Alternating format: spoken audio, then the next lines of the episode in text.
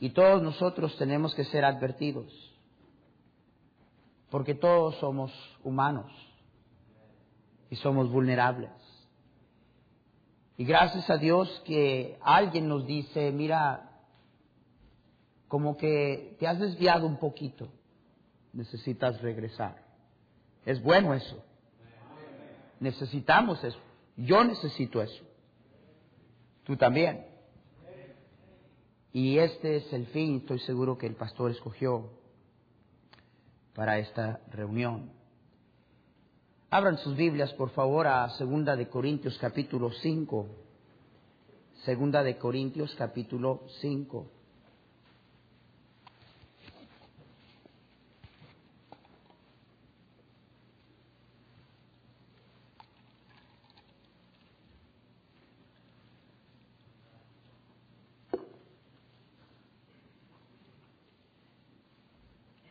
Voy a exponer una buena parte de este capítulo, pero quiero que específicamente veamos versículo 20 y 21.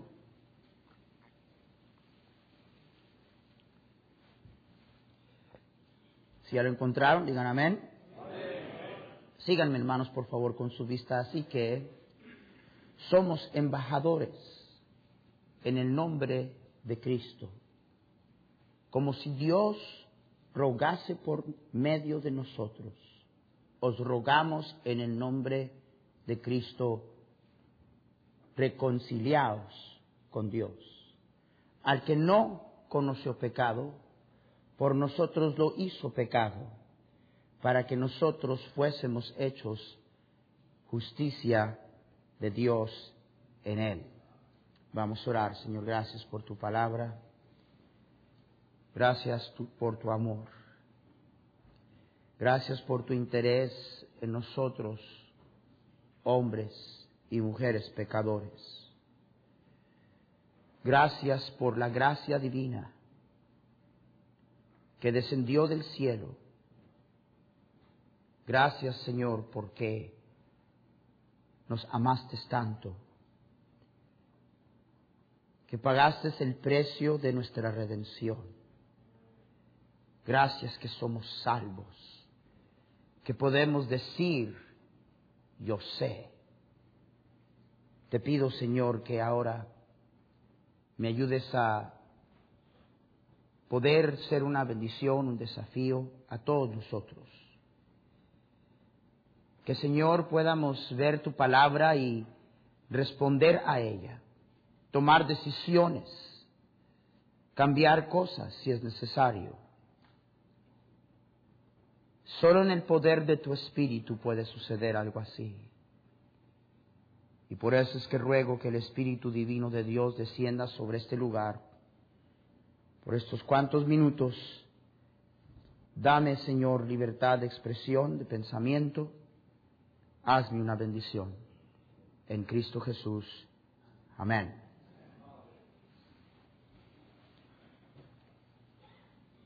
Verdad no cambia.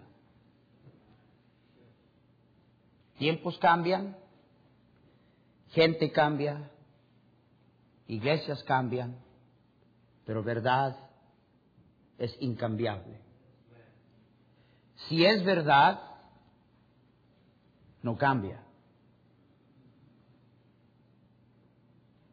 Jesús dijo, santifícalos en tu verdad, tu palabra es verdad. ¿Por qué cambian las cosas?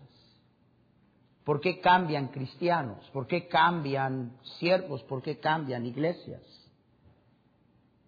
¿Verdad cambia? Yo soy un firme creyente en nosotros estar anclados sobre la palabra de Dios. Los cambios que vemos se deben al hecho de que estamos anclados a un sinnúmero de sabrá que otras cosas, pero no a la palabra de Dios. Si estuviéramos anclados a verdad bíblica, no cambiaríamos, porque verdad no cambia. Si algo es verdad y algo fue verdad hace 30 años, sigue siendo verdad el día de hoy. Y si algo es verdad ahorita, como estén soplando los vientos, de aquí a 30 años, si Jesús no viene primero, va a seguir siendo verdad. Se descubren nuevas verdades. ¿Será que nosotros que nos llamamos bautistas independientes fundamentales creemos en revelación progresiva? Digo, la manera en que a veces cambiamos y lo variable que somos me hace pensar. Porque si verdad no cambia, ¿por qué nosotros cambiamos? ¿Por qué iglesias cambian? ¿Por qué predicadores cambian? Y creo que ese es el enfoque que el pastor ha estado queriendo para esta semana. No podemos cubrir todo en una sola noche y no intento hacerlo. Pero sí quiero hablarles esta noche de la una verdad, de la una cosa que yo creo que no debe de cambiar, que es incambiable, que es eterna que en sí es la razón de por qué usted y yo tenemos vida eterna. La palabra de Dios nos dice que el apóstol en Romanos capítulo 1 versículo 16 dijo, porque no me avergüenzo del Evangelio, porque es poder de Dios para salvación. Eso es verdad. Eso fue verdad cuando se escribió por inspiración del Espíritu Santo, fue verdad en el tiempo en que se predicó, sigue siendo verdad el día de hoy y seguirá siendo verdad. Mientras en el plan divino de Dios se nos dé la oportunidad y ocasión de ser testigos de la gracia de Dios. La palabra de Dios nos dice, somos embajadores en el nombre de Cristo. Como si Dios rogase por medio de nosotros, os rogamos en el nombre de Cristo reconciliados con Dios. Anterior a esto, se nos dice que se nos ha dado el ministerio de la reconciliación.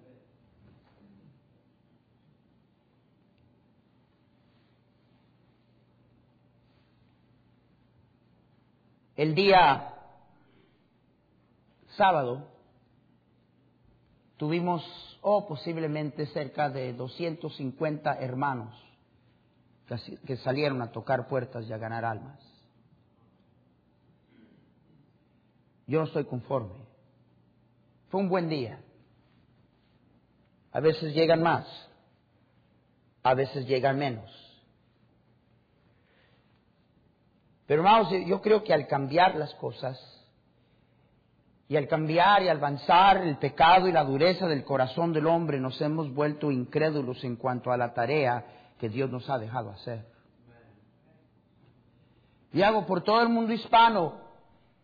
Y una de las cosas que hermano Gale, que su servidor y otros más siempre estamos enfatizando es este asunto de que el Señor nos dejó aquí para ganar a otros a Él. No es muy popular esto ya en muchos lugares. No es popular en iglesias que comenzaron agresivamente, testificaron, Dios las bendijo, Dios las levantó, Dios honró el trabajo y el esfuerzo de sus hermanos y ahora de repente estamos en otros movimientos. Verdad no cambia. Y sigue siendo verdad que el Evangelio es el poder de Dios para salvación. He estado dando en la escuela dominical una serie de estudios sobre el ganar almas, sobre testificar. Como pastor, y cada pastor escuche bien lo que le voy a decir, como pastor yo no puedo forzar a toda la gente a que sirva al Señor, pero es mi deber decirles que es su obligación. Yo no puedo hacer que todos ganen almas, pero es mi deber enseñarles. Y si no lo hacen, es decisión entre ellos y su Dios. Pero hermanos, eh, eh, no hemos ni siquiera, eh, anualmente doy un entrenamiento a toda la iglesia, no hemos ni comenzado. Tengo semanas enseñando.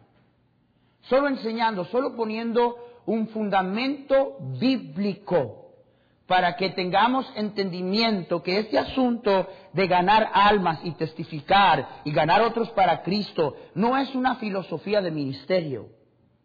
Es un deber y un mandato que Dios ha dado a cada hijo de Dios. Yo quiero que nuestra gente entienda que nosotros no hacemos de cierta manera en oposición o contrario a como otra iglesia lo hace. Pues aquella iglesia le hace así, nosotros le hacemos diferente. Yo quiero que nuestra iglesia sepa que lo, lo que hacemos, lo hacemos porque es bíblico. Porque es lo que Dios en su palabra nos ha dicho que hagamos. En casi 29 años que tengo de pastor en la iglesia muchos vientos han soplado. Y muchas cosas han querido sacarnos de nuestro enfoque. Y hermanos, miren, estamos perdiendo terreno. Indudablemente la razón que estamos perdiendo terreno es que estamos perdiendo influencia, es porque hay una gran cantidad de iglesias bautistas independientes fundamentales que no hacen nada para testificar, ganar almas y hablar a otros de Jesús. Por eso estamos perdiendo terreno. Aún si fuéramos agresivos, bueno, la escritura de todas maneras dice que vamos a estar en la minoría. Pero hermanos, no cambia nuestro deber. Cuando leemos aquí, así que somos embajadores. Yo no sé si voy a llegar esta noche a esa porción. La voy a mencionar seguramente antes de terminar. Pero yo quiero enfocarme en el así que. Porque hay cantidad de veces en la escritura en donde la Biblia dice así que, de manera, por tanto, y estas expresiones nos dicen de que, eh, eh, de que debemos de llegar a una conclusión de algo de que se nos ha dicho anteriormente. La palabra de Dios nos presenta verdades y la razón que nos presenta verdades es para que lleguemos a conclusiones. Dios mío, hemos llegado a un lugar en nuestras iglesias donde pensamos que nadie puede ni tomar una decisión después de escuchar predicación de la palabra de Dios, por lo cual hay algunos lugares donde ya no hay invitación. Yo soy tan inocente en que yo creo que cuando ese libro se predica debemos llegar a conclusiones y debemos de tomar decisiones.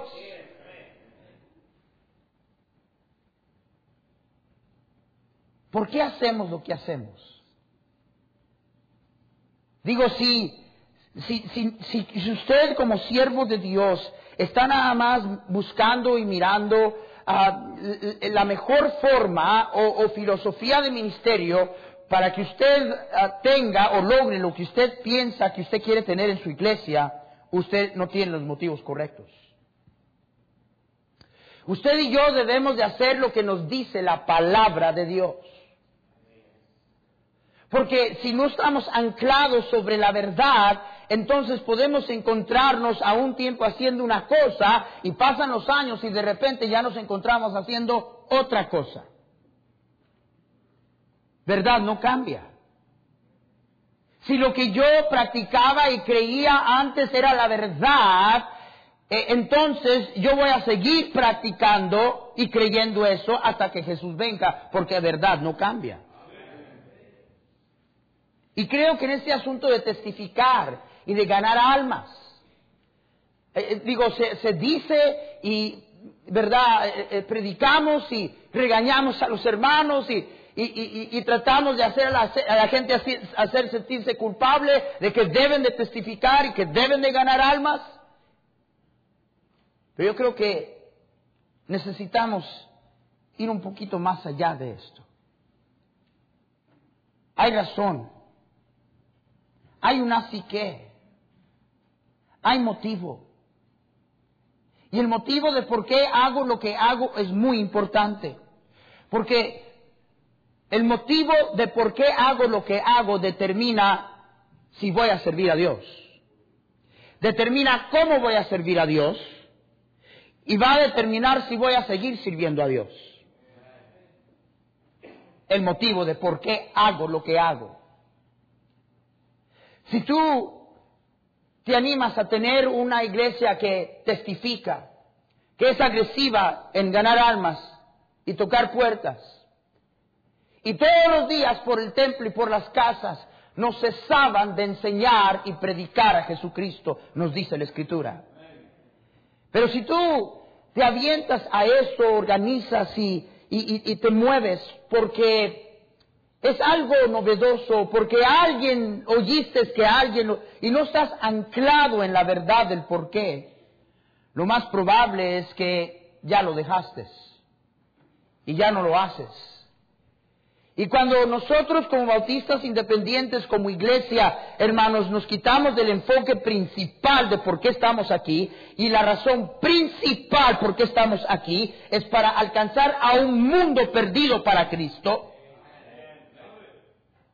Esa es la razón principal por la cual estamos aquí. Cuando perdemos esto, entonces por eso es que de repente nuestros enfoques son otros entretenimiento y todas las otras cosas que mencionó, mencionó el pastor Acevedo.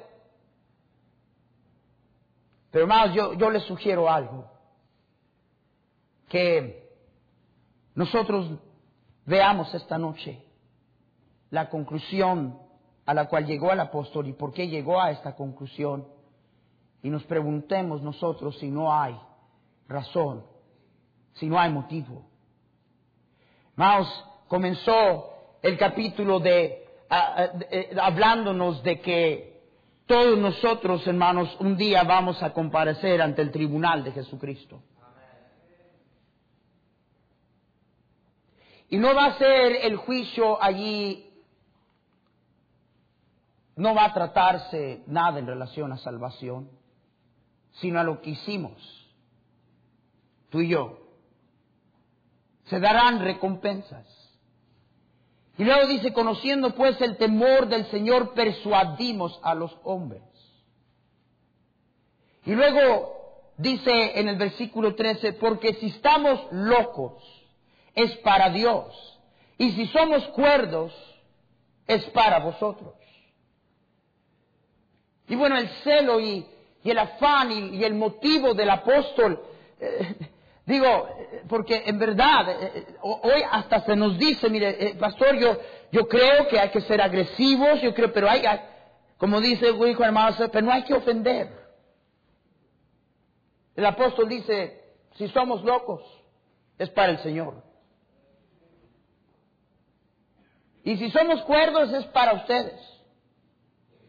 Si somos cuerdos, es para que ustedes no les dé un, un infarto de corazón.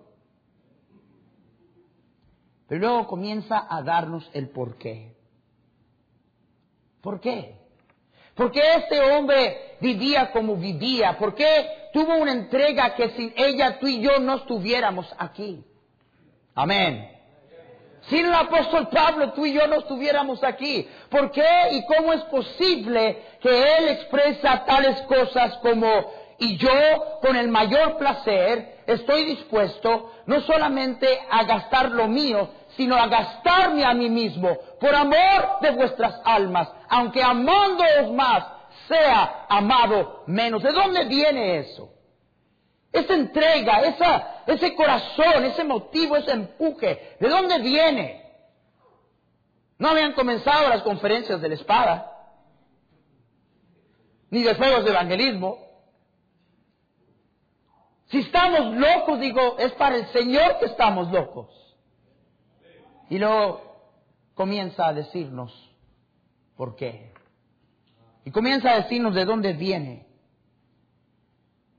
De dónde encontraba su origen esa pasión, esa entrega, ese corazón, esa disposición, esa vida completamente entregada y rendida a una sola cosa, y eso es anunciar a Cristo. Ay de mí si no predico el Evangelio. ¿Asistió una conferencia de motivación personal? No, habían cosas más profundas que lo movían. Y comienza a decirnos en el versículo 14, porque el amor de Cristo nos constriñe. Pensando esto, que si uno murió por todos, luego todos murieron. Pablo dice, ¿quieres saber por qué? ¿Quieres saber por qué? Porque su amor, su amor me ha impactado. No está hablando de tu amor a Él. Está hablando del amor de Dios a nosotros. Y Pablo dice, ¿quieres saber? ¿Quieres saber por qué te acabo de decir que si estamos locos para el Señor estamos locos? Porque el amor de Cristo me constriñe. Me provoca. Pablo estaba diciendo, eh, su amor, déjame decirte una cosa, cuando tú llegues a entender la grandeza de, su amor, qué grande es su amor, qué indescribible es su amor, qué inmenso es su amor, qué inexplicable es su amor. Y Pablo estaba diciendo, si quieres saber por qué es que he sido impactado por el amor de Dios. El hecho de que Él me ama eh, hermanos, ya, ya, ya, no nos, ya, no nos eh, afecta la verdad de que Dios nos ama. ¿Somos muy amables o qué? Dios nos ama. Yo, yo me asombro de que Él me ama a mí. Y Pablo está diciendo eh, que el amor del Señor a Él no permitía que Él fuera la misma persona. Cuando yo eh, vine en contacto y, conocí y, fue derramado sobre mí el amor divino de Dios, dice el apóstol, no pude ser igual. Me afectó, me impactó. En luz de la grandeza del amor de Dios, yo no puedo ser la misma persona, dice el apóstol. El amor de Cristo me constriñe. Digo, ¿cree usted que, que Dios espera de usted y de mí reacción a, a, este grande amor que nos ha dado? Digo, es demasiado que Dios espere que si, que si Él nos ha amado de esta manera, nosotros lo amemos de regreso? ¿E-, ¿Es mucho pedir de parte de Él? En luz de lo que Él ha hecho por usted y por mí. ¿Qué nos dice la Escritura? Que nuestra reacción normal al experimentar el amor de Dios es esta. Le amamos a Él porque Él primero nos amó. ¿Es demasiado que Dios espero eso de usted y de mí? ¿Es tan poco el amor de Dios? ¿Es tan insignificante? ¿Será que lo merecemos tanto usted y yo que no somos impactados y afectados como este hombre? Que dijo, no puedo yo ser igual ante la grandeza del amor de Dios. ¿Saben qué? Hermanos, miren, todo es diferente. Todo es diferente cuando hecho por amor, cuando nosotros hacemos lo que hacemos, vivimos como vivimos, eh, todo porque lo amamos a Él, todo es diferente. Amén. Y no hay razón. ¿No será Él digno? No hay fuerza en el amor. No hay el sentir de wow, bueno, estoy obligado, ni modo. No. El amor de Cristo nos constriñe. Estaba mirando la hojita que el pastor mencionaba, nomás repasando. Y ese hombre parece que saca unas cuantas verdades y luego saca conclusiones equivocadas, pastor, obviamente. Pero eso de la frialdad en, la, en las iglesias, concuerdo. Eso de la falta de gana de parte de los cristianos, concuerdo. Eso del hecho de que millones y millones y millones de dólares estamos gastando para nuestra confortabilidad y nuestros juguetes y lo que nos gusta. Y hay un mundo allá afuera yéndose al infierno. No estamos dispuestos a enviar misioneros y dar dinero. En eso sí estoy de acuerdo. ¿Y sabe por qué de todo eso? me decirle por qué. No lo amamos como debemos. No lo amamos como, lo como debemos.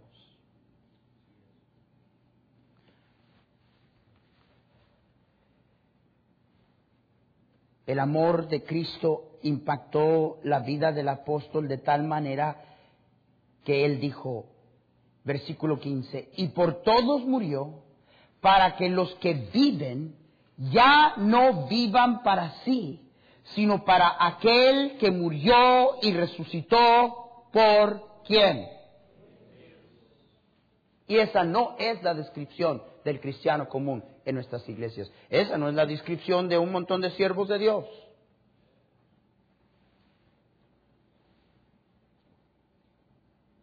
Mi suegro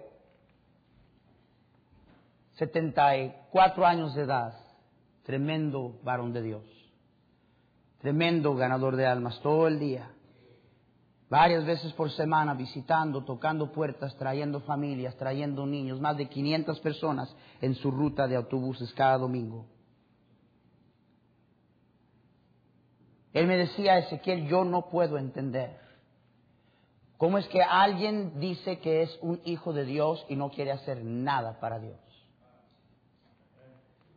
Y bueno, él, él me molestaba, ¿verdad? Le, gustaba molestarme. Pues era mi suegro, ¿qué más? Y me decía, Ezequiel, a mí se me hace que esa gente que no quiere servir a Dios, yo creo que no son ni salvos.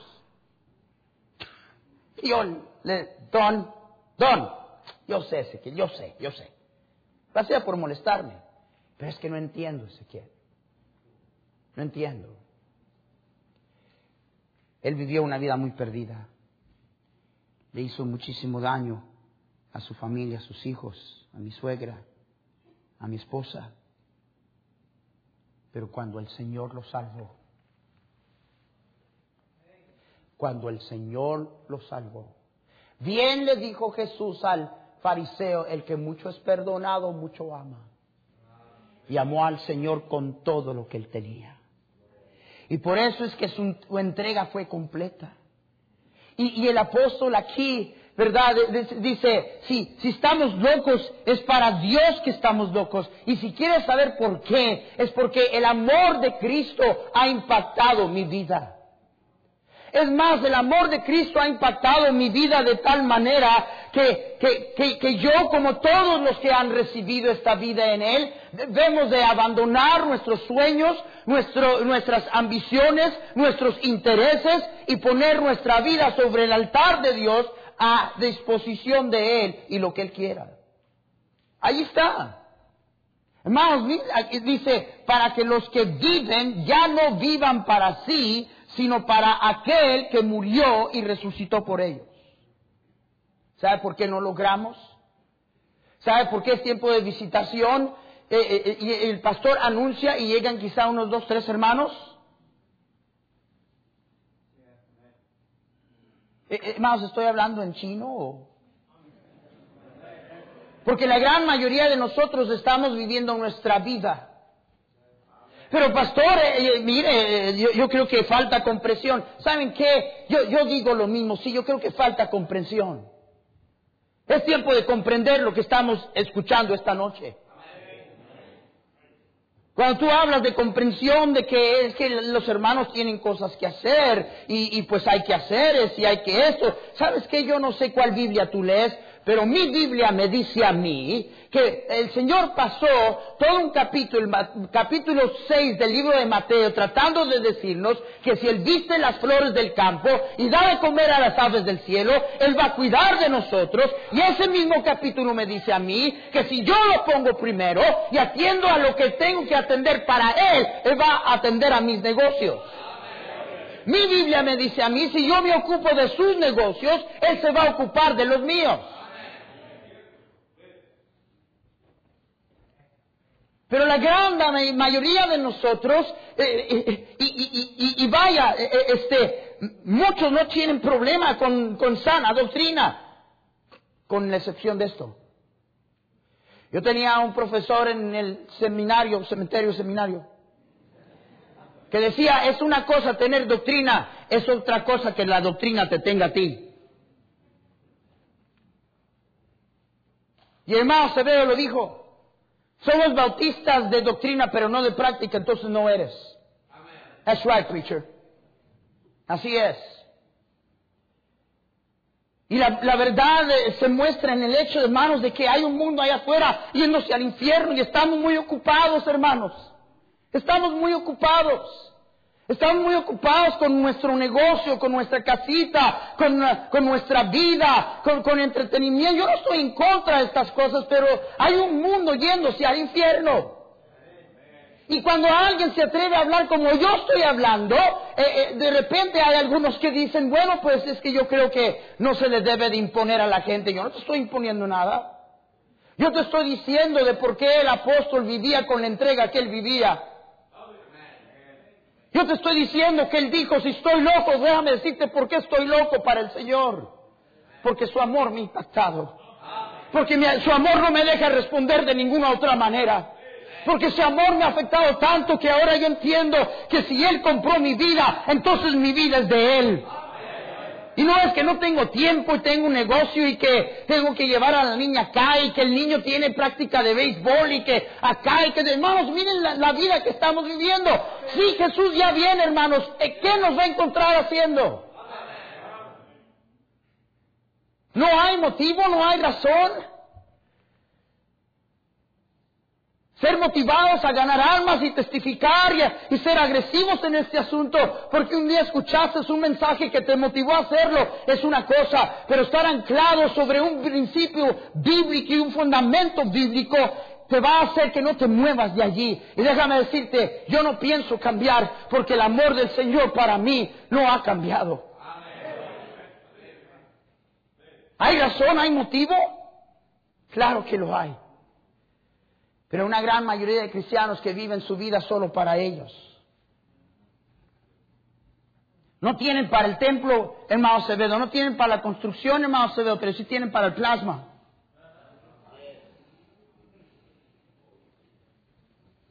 Algunos me están mirando, ¿qué es el plasma? No te hagas. Y da, todas las, las razones y todas las excusas que tú quieras. Pero Jesús dice lo siguiente, ¿sabes por qué eres un mezquino con Dios? Porque no lo amas. Eso es todo. Usted me está... No, Jesús te, te lo dijo. Jesús dijo, no podéis amar a Dios y a las riquezas. No puedes. No puedes. Y nosotros tercos decimos, sí puedo. Nos dicen Dios, no puedes. Porque amarás el uno y aborrecerás el otro, dijo, el Señor. ¿Tú sabes qué amas? Tú dime en qué gastas la mayoría de tu dinero y yo te digo qué amas. Yo no vine para que me hablaran del dinero.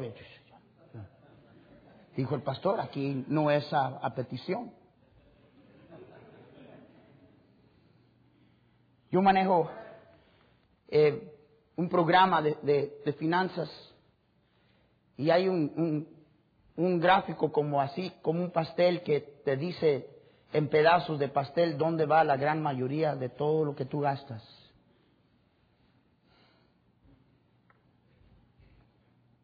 Mas yo, yo sería un loco si yo no creo lo que yo vivo. Y vivo lo que yo creo.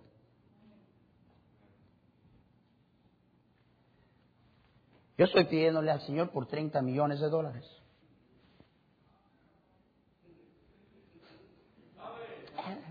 Otras cosas me han llamado loco.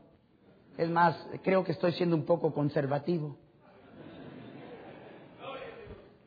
Yo he calculado. ¿Saben que estaba preparando un mensaje? Eh, estaba hablando a los hermanos sobre eh, el texto que nuestros tiempos están en las manos del Señor y, y entré al internet a buscar estudios sobre largura de vida o the span of life. Y encontré una página de web donde tú metes tu nombre, toda tu información, qué haces, cuál es tu ocupación, cuál es tu costumbre de comer, a qué horas te acuestas, cuánto duermes, todo. Y al final, por medio de un programa de, de software, computación, calculan cuántos años más te quedan de vida. A mí me quedan cuatro. Yo ya le dije a mi esposa que me aproveche.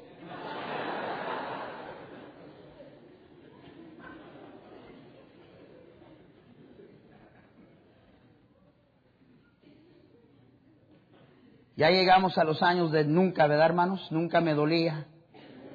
Nunca me pasaba. Pero oh, si yo pudiera terminar gastado para Él, yo lo contaría un privilegio.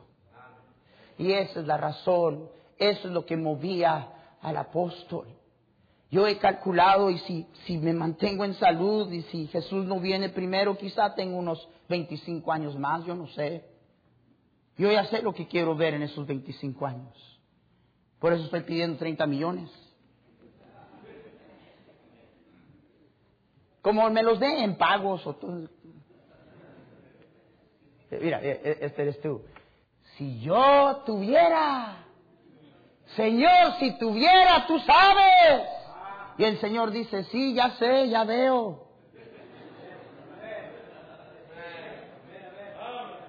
Siempre quieres darle a Dios lo que no tienes. Si yo tuviera un millón, pastor, si tuviera un millón, Señor, tú sabes lo que yo haría. Si tú, si tú me dieras, tú sabes lo que yo haría. Y Dios dice, ya veo lo que haces. Por eso no te doy nada. Yo no digo al Señor eso. Yo, yo le digo al Señor, yo no te voy a decir, tú sabes lo que yo haría.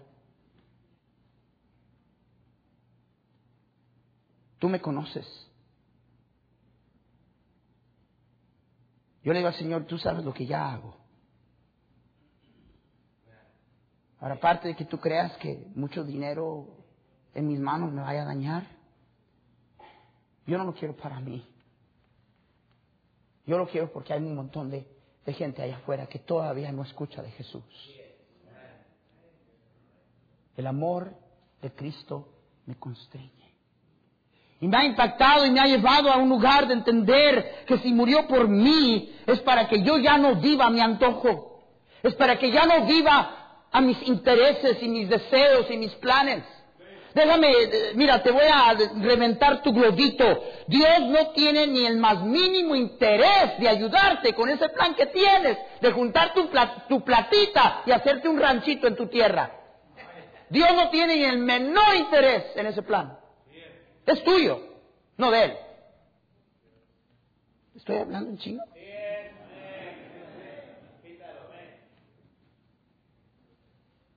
Y, ser impactado de esta manera, versículo 16, mira, de manera que nosotros de aquí en adelante a nadie conocemos según la carne, y aun si a Cristo conocimos según la carne, ya no lo conocemos así.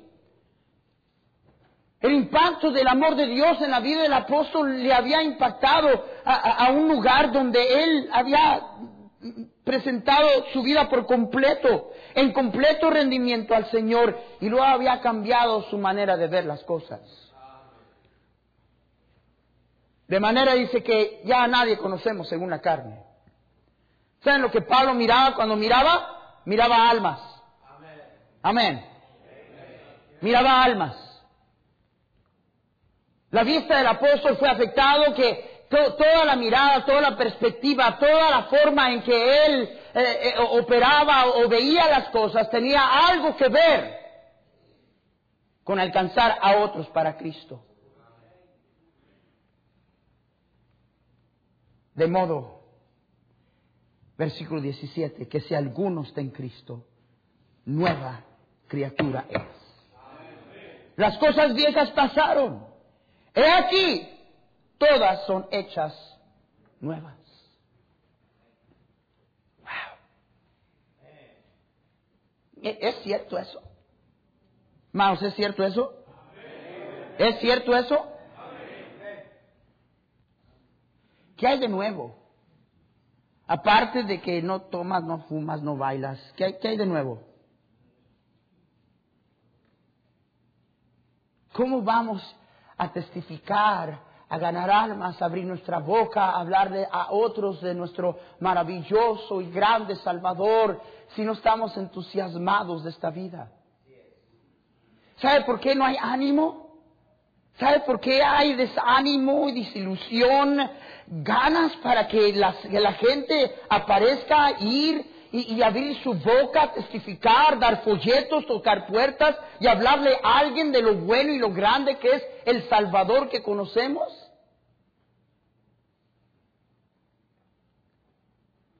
Hay muchos de nosotros que no podemos ir a testificar de esta vida porque no estamos viviendo esta vida.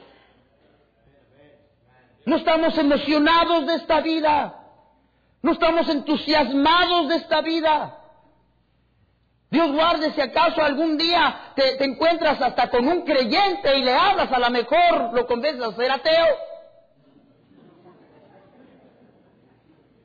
Así de desánimo, de falta de gana y entusiasmo hay en los hijos de Dios. Tú vives para el mundo todos los días de la semana. ¿Cómo en el mundo, cómo esperas el día de visitación de repente ponerte espiritual y, luego vas a ir a hablarle a otros de Jesús? Oh, no hay gente tan emocionada. Y, y miren, miren hermanos, esta es mi vida. Esta es mi vida. Los últimos 25 años de mi vida, hermanos, yo, yo estoy en la iglesia casi todos los días de la semana. Yo amo lo que yo hago. Y cuando alguien ama lo que, lo que hace y, la vida que uno tiene, ¿saben qué? La gente se, se fija, se nota. Amén. ¿Tú, ¿Tú, crees que nomás es aquí, verdad? Te doy licencia que le llames a mi esposa. Creo que estoy un poco más loco en la casa. Es que mira, yo, venía, no, no me acuerdo dónde venía. ¿Dónde venía? Venía de Sudamérica, no sé de dónde. Y, llegué allá y, entonces este, ah, el, el immigration officer me dijo, ¿está contento, señor, verdad? Le dije, sí. ¿Y usted? Le dije, no, pero es que mire, es que sabe que yo trato con tanta gente y veo tanta gente con cara larga. Usted está contento, ¿verdad? Dije, sí. Bueno, ¿y por qué?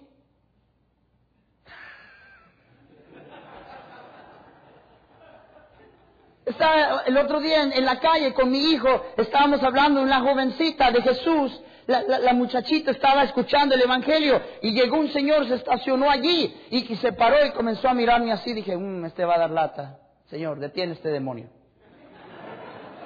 Yo no sabía lo que estaba pasando. Pero se quedó allí, miraba y daba vueltas. Cuando terminé de hablar con ella, ya íbamos de regreso a nuestro carro y me dijo, hermano, le dije a mi hijo, vente. Y me dijo, ¿cree usted que usted pudiera hablarme de, de Dios? ¿Saben qué? Yo, Dios sabe qué ocupado yo ando. Y yo salgo a tocar puertas con mi gente.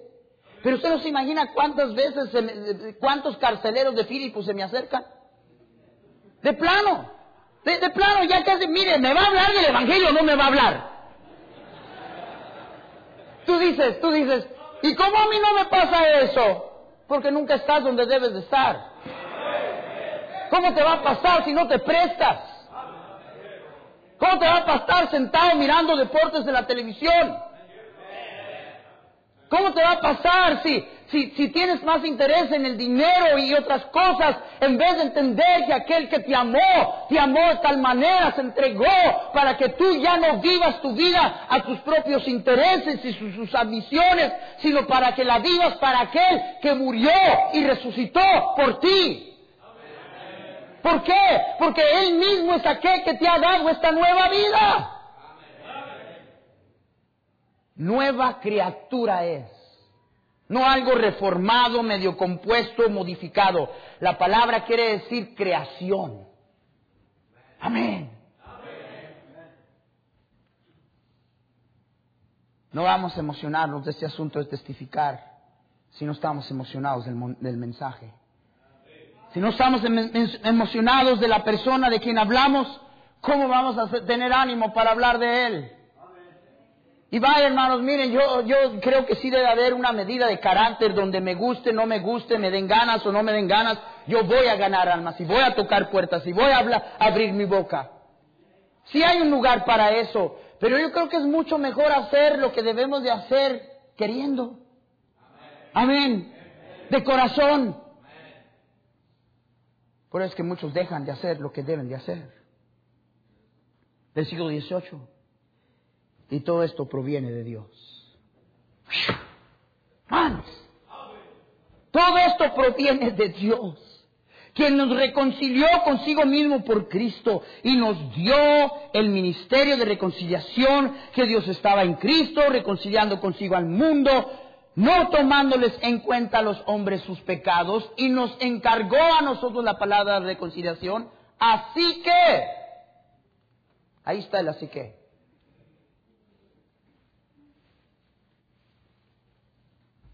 somos embajadores. ¿De quién está hablando? ¿Del pastor? ¿De quién está hablando? ¿De los misioneros? ¿Quién está hablando? Los evangelistas, seguramente. ¿De quién está hablando? Está hablando de cada hijo de Dios. En el contexto.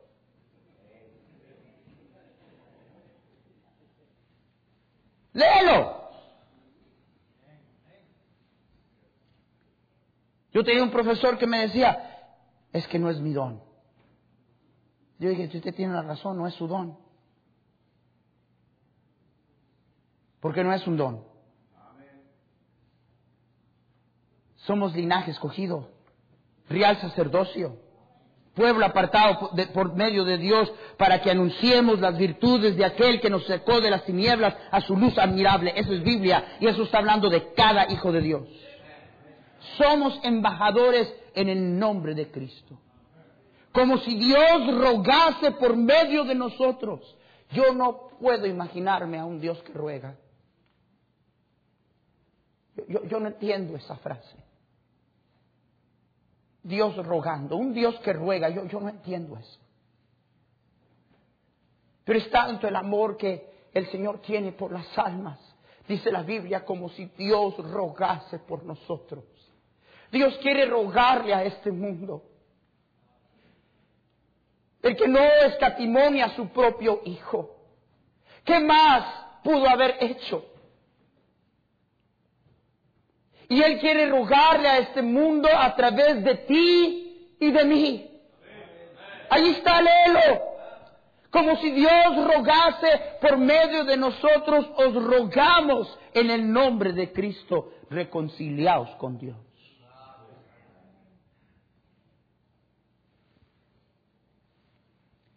Es una cosa ser una iglesia que gana almas. Es otra cosa ser una iglesia ganadora de almas y una iglesia que sigue ganando almas.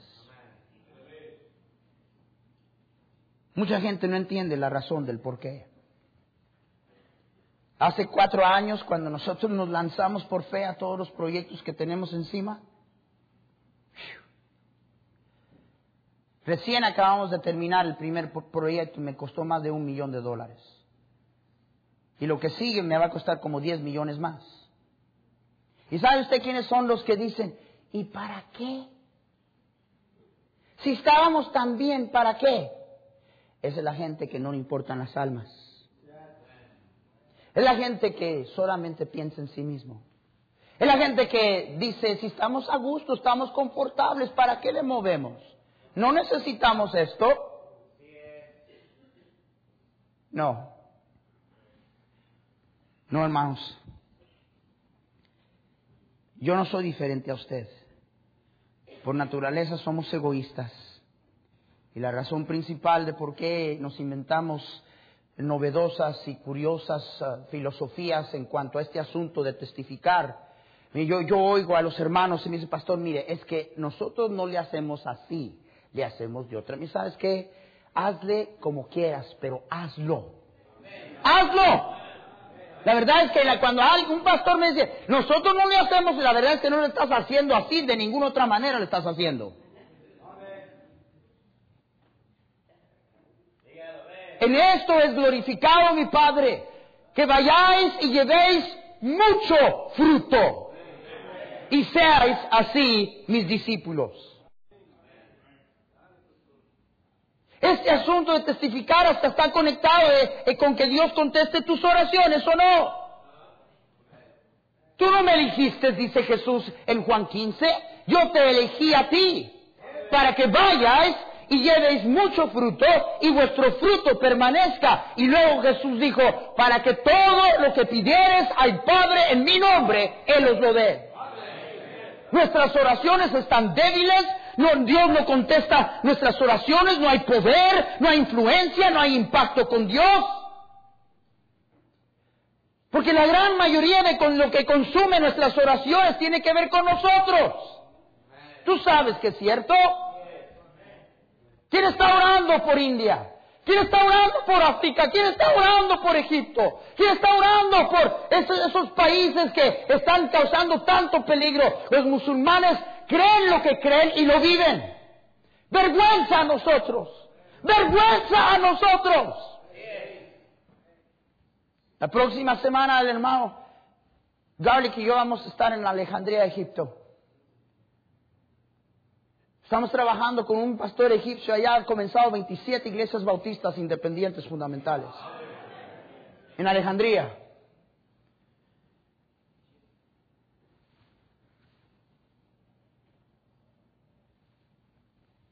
Uno de los miembros de la directiva con nosotros de la misión bautista Alejandría, el hermano Gerges dice, hermano Salazar, los musulmanes en este país, tanto como los musulmanes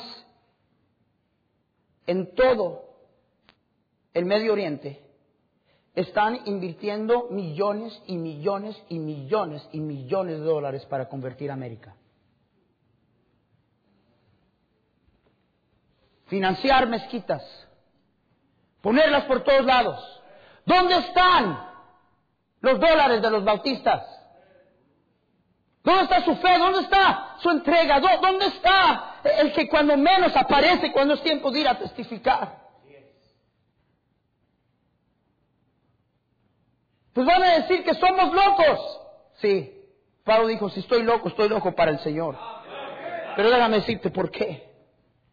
Porque el amor de Cristo me obliga. Me obliga, me constriñe.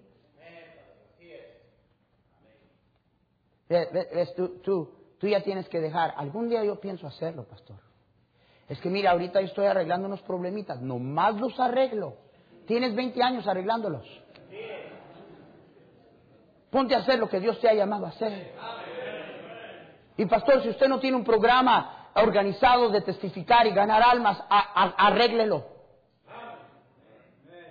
Arréglelo. Ponga uno, haga algo. Porque, hermanos, una iglesia que no es un faro de luz. El día más horrible en la vida de nuestra iglesia es el domingo que no vemos una sola persona salva. Ese sería, ese sería el más, más triste de nuestra iglesia. Nosotros así lo creemos. Así lo creemos nos encerramos entre los confines de cuatro paredes y tenemos nuestra iglesita, nos ponemos confortables y, creemos que este es nuestro mundo. De allá afuera. allá afuera y ver lo que hay allá afuera. ¿Te das cuenta? ¿Por poco tú crees que cuando yo voy a tocar una puta, alguien me dice, doctor Salazar, firma la Biblia, por favor? Una señora un día vino y me dijo, oiga, pastor, ¿usted se acuerda de mí? Le dije, hermana, perdóneme, no. ¿Se acuerda usted de aquel pueblo allá? Le dije, ¿Se acuerda usted de esa casa cuando usted y, usted hablaba del Señor y, y, había una mujer que le echaba agua? Sí, sí me acuerdo.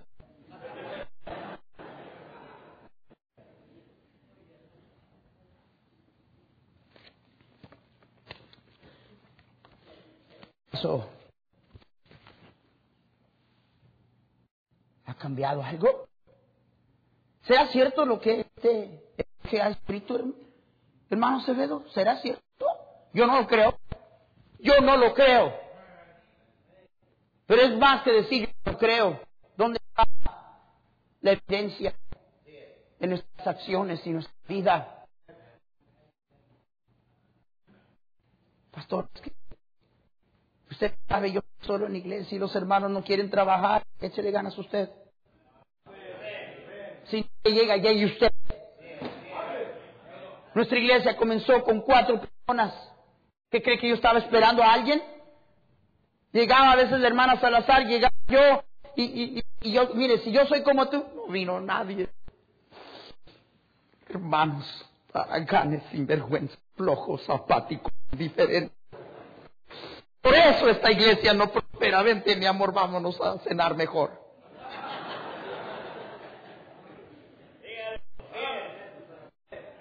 Estoy cansado de predicadores. Es que no te da nadie. ¿Y tú qué? ¿Y tú qué? ¿Tú qué? ¿Cómo crees que yo tengo más de 240 hermanos a tocar puertas? ¿Tú crees que me en oficina preparando la homilía del día domingo? A mí me gusta lo que un, un siervo ya de años avanzados, amigo íntimo mío, hermano Eliseo Hernández Echegoyen, dice, dice, el pastor debe ser pastor de la calle. Pastor de oficina, pero pastor de la calle. Cada vez que él venía a nuestra iglesia, su mayor deleite era salir a tocar puertas y ganar almas con mi suegro. Le llamaban los gemelos. Tiene 90 años de edad. ¿Qué está pasando con nosotros? Porque sí hay un peligro de volvernos centros de entretenimiento, pero ah, de la misma manera hay un, gran peligro en volvernos en sinagogas. Tenemos toda la doctrina, toda la fachada y no estamos impactando para nada nuestra comunidad, nuestras ciudades, ni nuestro país, ni el mundo. Yo no voy a ser así. Rehuso ser así. Peleo lo mismo que tú peleas. A veces me canso. A veces, pues ya, ya, ya hice lo que pude. Ya, no puede más. Pero no no, no puedo. Y tú tampoco deberías de llegar a esa conclusión. Porque el amor de Cristo me constreñe. Padre mío, perdónanos. Mi Dios, dimos nuestra vida, nos damos cuenta de lo que ocupa nuestro tiempo, nuestros intereses, nuestro dinero. Estamos perdiendo tanto terreno. El enemigo está logrando tanto. Y a tantas falsedades y tantas mentiras bien financiadas, con un tremendo respaldo. Y nosotros que tenemos la verdad de tu palabra y el Evangelio, nos pasamos viendo a un mundo perecer. Somos tan egoístas. Queremos que nos atiendas. Queremos que nos ayudes. Tenemos necesidades, tenemos problemas, tenemos cargas. Y nos atrevemos a pedirte cuando ignoramos por completo lo que nos has llamado a hacer. Perdónanos, Señor. Y ayúdanos a tomar responsabilidad personal. Comienza conmigo hermana, hermano, diácono, maestra, miembro del coro, joven, jovencita. Las órdenes de marcha se han dado a cada hijo de Dios. Obra, mi Dios. Hay muchos hermanos aquí, en sus rodillas. Mi experiencia me dice que estos hermanos que están aquí enfrente probablemente son los que se están haciendo. Y los que están en su asiento. No digo días, semanas, meses, que no abres tu boca a testificar y hablarle a de Jesús y tú lo sabes.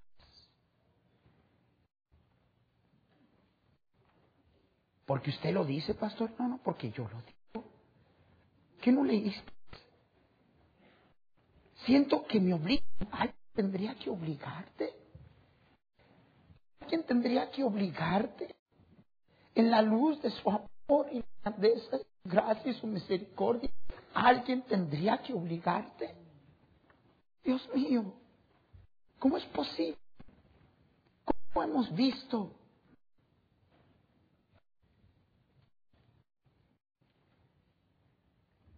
si Dios te ha hablado. Tú ven. Ven con estos otros hermanos y, mira, no, no nomás vengas, pero tú ven y di, Señor, no solamente te voy a prometer que voy a hacer algo, voy a apartar un tiempo específico en que llueve, truene, relampaguee, yo voy a usar ese tiempo para testificar. Tú guíame, mi Dios tú, tú llévame y, y, trae a mi camino a aquellas personas que están esperando nada más que alguien les hable del amor de Dios. Y te prometo que te daré ventaja de cada oportunidad. Empodérame, mi Dios. Tú vas a ver si Dios no te contesta. Y vas a ver qué glorioso es andar con Él, hablar de Él y ver gente venir los pies del Señor.